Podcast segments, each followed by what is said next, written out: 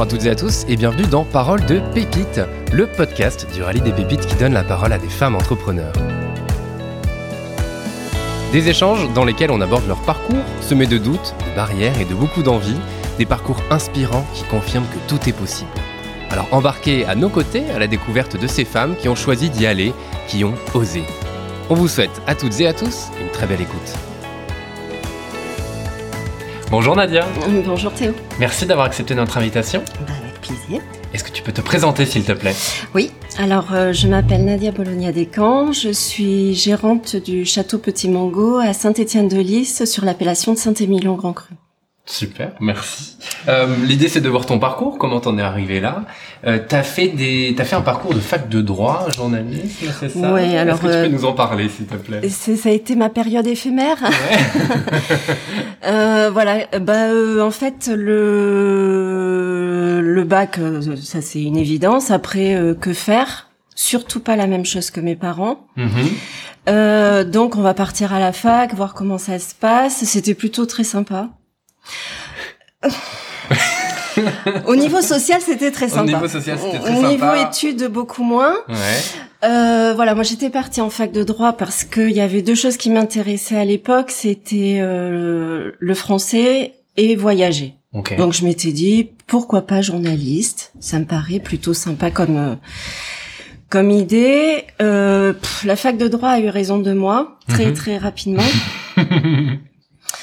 Et euh, donc du coup je suis partie en BTS euh, parce que je me suis dit qu'effectivement euh, j'avais pas forcément envie de m'inscrire dans des études très longues. Ouais. Je voulais euh, entre guillemets gagner ma vie assez rapidement, Euh, donc je- du coup je suis partie en BTS de commerce international. Ouais. Euh, lors de la, duquel euh, il a fallu que je fasse un stage euh, à l'étranger. Je suis partie à, à côté de Londres dans une entreprise qui était euh, qui faisait de la vente par correspondance de vin, Sachant que précise peut-être ce que faisaient tes parents? Viticulteur.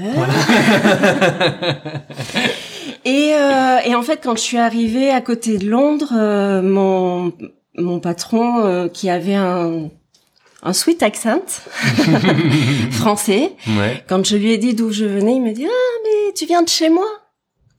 Pas tout à fait, j'ai pas le même accent. Euh, il m'a dit si, en fait, on a un bureau euh, à côté de à côté de, de Saint-Émilion, à Sainte-Colombe. Mhm. Il y a un clocher et trois oiseaux. Ouais. Je me suis dit, bah, enfin, ça fait très bizarre d'entendre parler de vraiment chez soi à, à 1000 kilomètres. Ouais. Et, euh, et du coup, euh, il me dit, mais quand tu rentres, il faut que tu rencontres les filles du bureau, on travaille avec elles, on fait des sélections de vins et tout. Bon. Et moi, pendant euh, pendant les trois mois de stage, en fait, j'organisais des dégustations et je ne buvais absolument pas de vin, sauf du liquoreux Mhm. que mes parents font pas. Euh, et en fait, euh, comme j'organisais les dégustations de vin, c'était un peu compliqué de dire non, moi je bois pas, Euh, parce que tout le monde vous accueille un peu en disant ah là là, tu viens de Saint-Émilion. Mhm. Ouais, ça m'emballe pas des masses, mais apparemment vous aussi. et donc du coup, bah il a fallu que je commence à déguster. Alors, vaut mieux commencer par des grandes dégustations parce que personne vous regarde. vous faites la tranche à tous les vins en vous disant vraiment j'aime pas. Et puis, bah ça vient en fait. au bout de trois mois, je trouvais ça plutôt très intéressant. Ouais. Et aux grandes dames de mon père, ben voilà, ce sont les roast beef comme ils appellent, qui m'ont mis un- au vin rouge. Et euh, et du coup, quand je suis rentrée, moi je j'ai donc j'ai fait mon ma deuxième année de BTS et après je leur ai proposé un contrat de de qualification. Euh, et je suis euh, restée avec eux pendant quatre ans Ok. Et donc euh, sur le bureau français. De temps en temps, j'allais euh, j'allais en Angleterre. Et euh, donc pareil, ben, on organisait des dégustations, on travaillait beaucoup avec les producteurs, on avait nous-mêmes une partie euh, production. Euh, donc en fait, je baignais dans ce monde-là sans m'en rendre vraiment compte parce que j'étais quand même du côté négoce mhm. du côté négociation, euh, voilà. Mais j'étais euh, quand même euh, assez. euh, je travaillais pas beaucoup sur la partie production. Ouais. Et ces quatre ans m'ont montré que je ne pouvais pas faire un métier de secrétaire toute ma vie, Ouais. que j'avais envie un peu de toucher à la production. Finalement. pourtant, hein, vraiment, faut pas. Vraiment essayer de. je veux pas, je veux pas, je veux pas. Et euh, petit à petit, bah c'est, j'y, j'y suis arrivée petit à petit. Et en 2002, mon grand-père est décédé. Mhm. Et je me suis dit que c'était le moment. Euh, Il voilà, était aussi sur la propriété pour qui travaillait aussi sur la propriété. Euh, et puis je me suis dit que voilà, c'était le moment de revenir, euh, de revenir entre guillemets aux sources. Mhm. Et donc, euh, donc en 2002, j'ai quitté, euh, j'ai quitté l'entreprise de négoce. Et effectivement, la partie production me plaisait plus que tout le secrétariat que je pouvais faire dans la, dans le négoce. Ouais. Donc, euh, à l'époque, on travaillait tous les deux avec mon père. Mhm.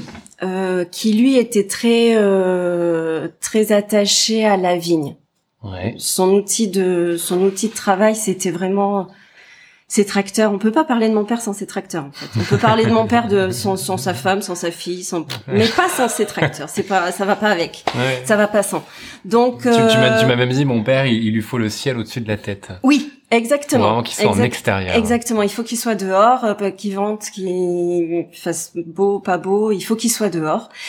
Et effectivement, du coup, on a trouvé euh, facilement notre place tous les deux parce que moi, je préférais la production, la vinification. Mhm. euh, voilà, j'aimais bien amener le raisin jusqu'à la table des gens. Ouais. Et en fait, du coup, euh, c'est toute la production et euh, la commercialisation Mhm. que mes parents avaient commencé euh, de nombreuses années avant mais que je voulais euh, que je voulais développer parce que l'intérêt de faire du vin, c'est vraiment pour le partager. Mhm. Voilà, c'est vraiment pour euh, que quand euh, un de nos clients met sa bouteille de vin sur la table, il s'identifie, il, il se souvient de- du passage qu'il a eu au château, qu'il se souvienne de nous, qu'il dise j'ai rencontré machin. Voilà, ça c'est très important pour nous et c'est l'aboutissement en fait euh, parce que le vin reste quand même l'un des moteurs de la convivialité. Et euh, je pense qu'on fait bien euh, bien les choses si on enfin on fait bien le vin si je pense on aime les gens parce que l'idée c'est de le partager après quoi. Mhm. Complètement. C'est quand même très rigolo ce côté. T'as commencé aux les quelques premières secondes de cet échange en disant je ne voulais absolument pas faire comme mes parents, pas. absolument pas. Et au final, tu y reviens complètement. J'ai été rebelle euh, deux secondes en fait. voilà voilà l'adolescence quoi normal. et euh, et voilà maintenant donc on travaille euh, alors non content de travailler en famille Mhm. alors euh, Oui, Puisque, puisque même t'as même ramené euh, d'autres personnes. Euh, mon mari travaillait à la chambre de commerce de Bordeaux et euh, on a eu un petit peu marre. Je lui ai dit qu'à rejoins le bateau. Euh, Donc ils vous rejoint en 2013. il nous a rejoint en 2013. Voilà, moi j'avais, euh, j'ai eu une fille. Alors moi j'ai fait un petit peu plus court. j'ai j'ai alterné. J'ai fait une fille en 2006 et un garçon en 2009. Et, euh, et très rapidement, en fait, ma maman qui s'occupait de toute la partie commercialisation, euh, qui elle ne baignait pas du tout dans le dans le vin, parce qu'en fait c'est une propriété qui vient de mon papa, Mhm.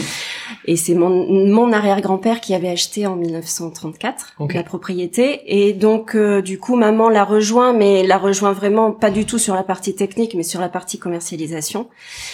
Et euh, ben, quand euh, j'ai eu mes enfants, elle a dit alors on va se partager le rôle. Moi je m'occupe de tes enfants, toi tu t'occupes de mes clients et, euh, et ça sera bien. Donc Ok. euh, donc du coup elle m'a laissé euh, prendre euh, décision euh, très très très facilement. Ouais.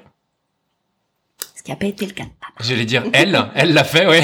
Lui peut-être un peu moins. Et c'est plus compliqué. Hein. Voilà, c'est euh, c'est ses racines. C'est quand on parle de choses viscérales, c'est ça. C'est euh, voilà. Mm. Mon père, il partait en livraison, il revenait euh, sur des salons, il revenait entre les deux pour. On sait jamais. Un petit mango ne peut pas partir. On ne peut pas, il n'y a pas de- d'apocalypse, de, on n'est pas sous les eaux, on peut pas, enfin, il peut pas se passer grand chose, mais il a besoin d'être sur place. De- Ok. voilà, il peut pas partir, euh, Ouais. ne plus voir le clocher de Saint-Étienne-de-Lys. c'est- Et alors Et- justement, est-ce que tu peux nous parler d'un peu de Petit Mongo Quelle est la, enfin voilà, est-ce qu'il y a une particularité? Est-ce que euh, Alors, Petit Mango et euh, commence à un petit peu à faire partie des irréductibles gaulois sur l'appellation de Saint-Émilion. ouais. Euh, voilà, on est une petite entreprise parce qu'on a euh, on a 12 hectares euh, d'un seul tenant autour de la du château. Mhm. On est euh, quatre je compte mon papa. on est quatre à travailler sur la sur la propriété, donc on est vraiment une toute petite euh, une toute petite entreprise et euh, l'idée effectivement c'est de travailler euh, la vigne mhm. jusqu'à comme je disais tout à l'heure la bouteille sur la table. Ouais. Donc c'est notre vin, c'est nous qui le commercialisons et on essaie de on essaie de suivre le cheminement du, du vin jusqu'au bout. Mhm. Euh... tu parlais juste, excuse-moi, mais de 12 hectares, la moyenne à Saint-Émilion est de combien?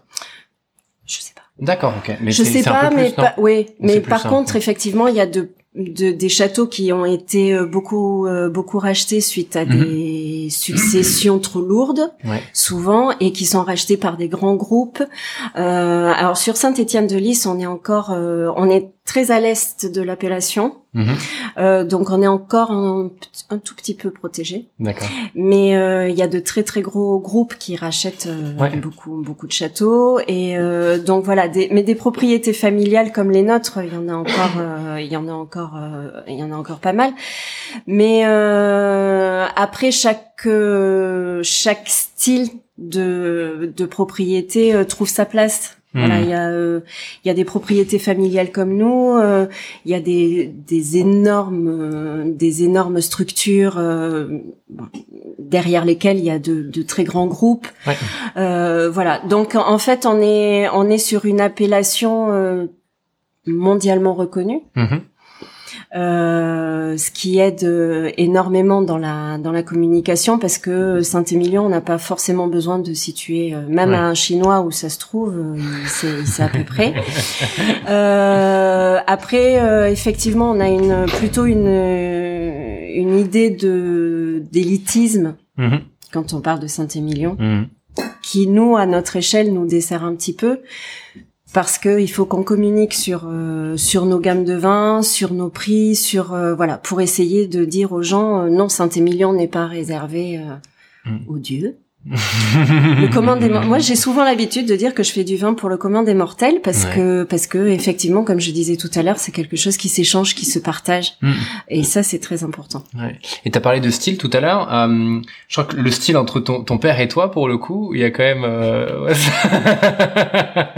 on est alors aux antipodes je sais pas si c'est le terme à envoyer mais en tout cas il y a quand même deux visions différentes. Oui. Est-ce que tu peux nous parler de comment euh, comment ça s'est passé quand toi t'es arrivé comment ça se passe aujourd'hui? Parce parce que euh, même quand on a échangé, tu me disais que bah, les, vignes des années 80-90 sont pas les vignes d'aujourd'hui non plus. Non, non, non, tout à euh, fait. Alors, il a fallu amener mon père à évoluer sur le. On a toujours fait comme ça. Ouais. Le, on a toujours fait comme ça, c'était un peu compliqué. Et pourquoi il faut changer? Mm-hmm. Bah parce qu'il y a beaucoup de choses qui évoluent. Euh, voilà, on est passé euh, du traitement euh, du traitement conventionnel, c'est-à-dire nos vignes sont protégées par des produits pendant dix jours, le dixième jour en retraite. Maintenant, on sait que la météo est ou favorable ou défavorable aux maladies. On sait qu'on peut attendre sur des années un petit peu plus faciles entre guillemets par rapport à la météo, ce qui n'était pas le cas cette année. Qui n'était pas une excellente année effectivement. On a euh, été très arrosé, ouais. euh, mais autrement, euh, voilà, l'idée c'était de de l'amener à quelque chose d'un petit peu plus responsable. On a eu des produits qui ont été euh, complètement interdits. Mm-hmm. Et c'est très bien parce qu'avant, ça marchait bien. Hein. Ouais. ça marchait un peu trop. Quand même. Alors, effectivement, ça tue la maladie. Et je pense que ça tue tout, pas tout, que la maladie. Ouais. Voilà. Euh, donc euh, voilà, l'idée c'était de l'amener à ça. On a arrêté, euh, on a arrêté les désherbants chimiques en 2007. Mm-hmm. Et j'avais ma grand-mère parce que on habitait tous ouais, à côté. sur les autres. Et, euh, et, ma grand-mère euh, regardait les vignes et disait j'ai jamais vu des vignes aussi sales. Ouais. Oui, c'est sale, mais c'est naturel. Mhm. L'herbe dans une vigne est naturelle. Ouais. Et euh, donc du coup, c'est vrai que des années qui sont plutôt simples, plutôt sèches, ben on se bat euh, contre l'herbe avec des méthodes euh, mécaniques. Mhm. Donc ça marche, il repleut, ça marche plus. voilà. C'est aussi simple que ça. Donc effectivement, il faut accepter d'avoir un petit peu des vignes un petit peu plus sales et que mhm. c'est pas très grave et que ça s'explique des clients quand on fait des tours dans les vignes ou au chai, euh, les gens quand on les amène dans des vignes où il y a de l'herbe dans la, voilà, je pense que pour l'instant, j'ai eu 100% des gens qui disent ah ben oui, oui, je comprends. Hmm. Il faut, il faut accompagner, il faut Mm. expliquer. Mm. On n'est pas, euh, on n'est pas parti, euh, pas encore. Je pense qu'on y viendra, mais euh, pour l'instant, on n'a pas forcément la, la force de frappe humaine et financière. Mais euh, je pense qu'on viendra euh, au bio. Mhm. Toutes les propriétés ne sont pas bio. Les et il faut désamorcer, il faut éduquer les gens euh, là-dessus et dire que effectivement le bio euh, c'est bien, mais les bio traitent, Mm. euh, traitent avec euh, avec beaucoup de cuivre, traitent, mais il y a des traitements quand même. Et les gens imaginent que bio égale euh, zéro traitement. Nature complète. Et, Voilà. euh, Ce qui ce qui est pas le cas du tout. Nous on tend à ça. Mhm. On tend vers ça. On veut pas forcément rentrer dans le entre guillemets le carcan euh, imposé, le cadre imposé euh, du bio, mais on tend à, on tend vers ça. On fait euh, de la confusion sexuelle pour que les petites bêtes ne viennent pas dans nos vignes et disent oh là là c'est déjà c'est déjà occupé, on va aller ailleurs. Ouais. Euh, voilà, il y a, y a plein de choses qui peuvent se mettre, qui peuvent se mettre en place. Mais par contre, c'est des choses. Euh, alors, il fallait maintenant, il faut qu'on éduque euh, les les les les, les clients, Les les... consommateurs, ouais. consommateurs. Mais il a fallu commencer par éduquer papa. Et le dis bien dans le bon sens. Lui dire que non, c'était pas grave si ces vignes n'étaient pas couvertes parce que euh, bah, la météo nous annonçait euh, 10 jours de beau. ouais. Donc s'il fait beau, il n'y a pas de risque. Hmm. Oui, mais quand même. Non, non, il n'y a pas de risque. Voilà, donc ça, ça a été compliqué. Euh, maintenant, euh, mon mari est notre euh, est notre chef de culture euh, qui nous a rejoint en 2018. Euh, ont aussi euh, cette euh, cette fibre. Hmm. Enfin, on est tous euh, parents, euh, Ouais. responsables. voilà, on n'a pas forcément besoin que des gens euh, viennent dans nos vignes nous tirer les oreilles parce qu'on a été le mauvais élève Hmm. voilà, on sait qu'il y a des choses sur lesquelles on peut travailler et qu'il faut améliorer. Ok. Et euh, bon, maintenant, papa, il me dit, moi, vous me donnez un tracteur, je suis content, vous me dites ce qu'il faut faire. voilà, il a un petit peu lâché le truc en se disant qu'on n'allait pas faire des choses complètement incongrues et insensées, Mhm. mettre euh, les récoltes en péril, mettre l'entreprise en péril. Voilà, on essaie des choses, on y va à tâtons et, euh, et du coup, ça, il accepte mieux. Ouais. Voilà. Et c'est quoi ton meilleur souvenir de dégustation de vin? Mhm.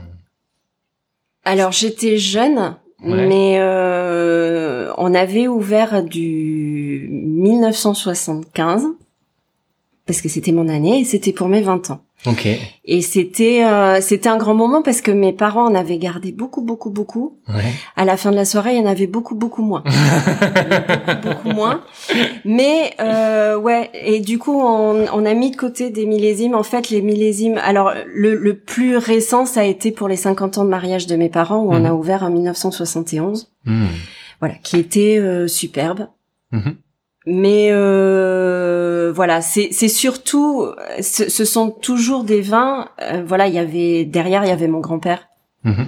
Et, euh, et c'est vrai que c'était intéressant de se dire que moi, je n'étais même pas née et que lui faisait déjà du vin qui avait pas forcément la même technologie et technicité que maintenant et qui a fait quand même des choses euh, très très belles. Et Ouais. euh, du coup, l'idée, oui, effectivement, c'est de se dire que peut-être euh, mes enfants goûteront, euh, certainement d'ailleurs, goûteront pour leurs 20 ans, leur année de, de naissance. Mhm. Et euh, après, plus, euh, je sais pas. Mais c'est beau en tout cas de effectivement comme tu l'as dit, ça boucle la boucle avec euh, avec ce lien, ce plaisir, ce partage. euh, Exactement. qui euh, qui Exactement. transmis à travers ces et, avoir oui et avoir quelques quelques bouteilles qui qui attendent en fait le Mhm. Le, le moment où on les ouvre qui peuvent être complètement flinguées il faut accepter c'est le jeu hein. au bout de 50 ans on fait pas de service après vente hein. Ouais. mais euh, mais c'est vrai que du coup euh, ouais 50 ans après ouvrir une belle bouteille euh, c'est c'est émouvant Mhm. vraiment Euh, on arrive euh, déjà à la fin de cet échange. Euh, Qu'est-ce que tu aurais à, à dire à celles et ceux qui, qui ont envie de se lancer dans une aventure entrepreneuriale? Et, la tienne, elle a ce côté euh, très proche de la nature et Oui. euh, à la fois, euh, voilà, euh, au fil des saisons, comme tu l'as dit, de plus en plus. exactement Euh, et, et toute cette partie euh, commerciale, chef d'entreprise. Qu'est-ce que tu aurais envie de dire euh, Alors, euh, moi j'ai le, le- la différence. Alors peut-être pas avec euh, Cécile, Mhm. parce que elle aussi, elle y est revenue. oui, complètement. mais euh, mais l'idée, effectivement, il y a l'entrepreneuriat et il y a le familial. Uh-huh. Les deux sont tellement imbriqués. Nous, on, on, vit notre famille au travers de l'entreprise. Moi, j'ai souvent pour habitude de dire que j'ai trois enfants. Hmm. Alors il y en a deux qui vivent moins bien la présence de l'autre, mais euh, faut faire avec. Euh, mais c'est vrai que moi je suis revenue sur euh, sur la propriété euh, par euh, instinct. Voilà. Ok. la raison me disait oh là là surtout pas le boulot de papa et maman quoi je les ai pas beaucoup vus ils ont raté plein de trucs de ma vie à cause de cette propriété enfin vraiment Berk et, euh, et en fait, euh, et en fait, oui, je suis revenue plus par instinct en écoutant le, ouais, la petite voix intérieure euh, qui vous dit c'est peut-être ta place. Mm-hmm. Et je pense que, ouais, il y a une forme de, de, guidance sur le je peux me lancer, je, je le sens bien. C'est ce que disait Emmanuel euh, tout à l'heure au début. Ouais. Euh, voilà, se dire euh, il y a un truc à faire. Je, je, sais pas quoi, mais il y a un mhm. truc à faire. Et, et c'est l'instinct qui euh, qui qui m'a qui m'a guidé. Et, et après euh, essayer de se dire que moi je, je me dis que j'ai quelque chose à à vivre pas forcément à transmettre euh, à mes enfants. Mhm. C'est pas forcément euh, l'idée. Et comme disait Cécile tout à l'heure, l'idée c'est que cette propriété perdure, que ce soit avec euh, mes enfants, quelqu'un d'autre. Enfin, mhm. c'est pas la question entre guillemets. Mais voilà, c'est en fait c'est s'inscrire dans une dans une lignée et se dire qu'effectivement on est entre parenthèses parce que dans tous les cas on sait que vraisemblablement les vignes euh, seront encore là. Mmh. Et, euh, et, je pense que cette, euh, cette perception de, du après, du qu'est-ce qu'on va faire de notre terre et de notre terre avec un grand T, mmh. est, est capitale. Voilà, on est, on est, je pense, une, une, génération charnière où on se dit il faut, il faut qu'on fasse, qu'on fasse attention à ce qu'on fait et le faire en conscience là-dessus. Merci beaucoup Nadia, à très bientôt. Oui, merci.